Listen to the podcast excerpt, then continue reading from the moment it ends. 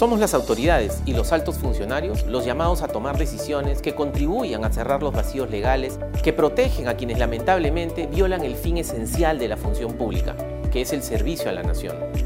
Las bancadas parlamentarias aprobaron por unanimidad la ley que le permite a la Contraloría General de la República aplicar su capacidad de sancionar administrativamente a funcionarios y servidores públicos que incurren en actos de corrupción e inconducta funcional.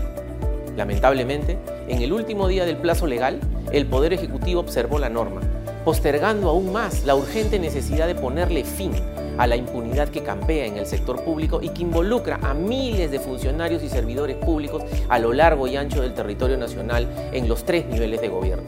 Pues cuando se insiste en mantener una situación que a todas luces prolonga la impunidad, estamos mostrando que no hemos entendido aún cómo la corrupción se vale de los vacíos legales y las precariedades institucionales para perpetuarse. No existe incentivo alguno en la práctica para que las irregularidades se sancionen cuando, por ejemplo, el encargado de aplicar las sanciones es responsable de la entidad a la que pertenece el infractor, a quienes muchas veces el propio titular lo ha designado como un funcionario de confianza. En efecto,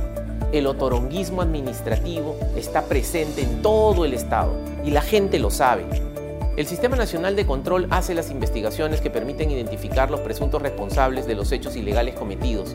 pero no hay sanción, pues muchas veces los jefes y directivos apañan dichos actos porque ellos también se benefician directa o indirectamente de los recursos mal habidos provenientes de la corrupción que operacionalizan sus subalternos. La instancia sancionadora de la Contraloría que decide si impone sanción de suspensión o inhabilitación es imparcial y objetiva porque se respalde en un debido proceso externo e independiente a la intervención de la gestión de turno de la propia entidad. Debemos entender que no habrá posibilidad de luchar contra la corrupción de manera efectiva si es que no hay sanción eficaz contra los funcionarios y servidores públicos corruptos e ineficientes.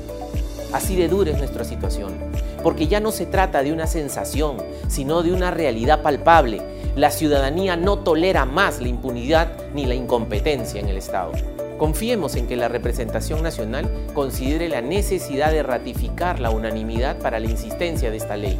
y así permitir que la lucha contra la corrupción y la inconducta funcional se traduzca en decisiones concretas que permitan desterrar del aparato estatal a quienes con su negligencia o actos de corrupción perjudican al país e impiden que el bienestar llegue a todas y todos con una adecuada prestación de bienes y servicios públicos.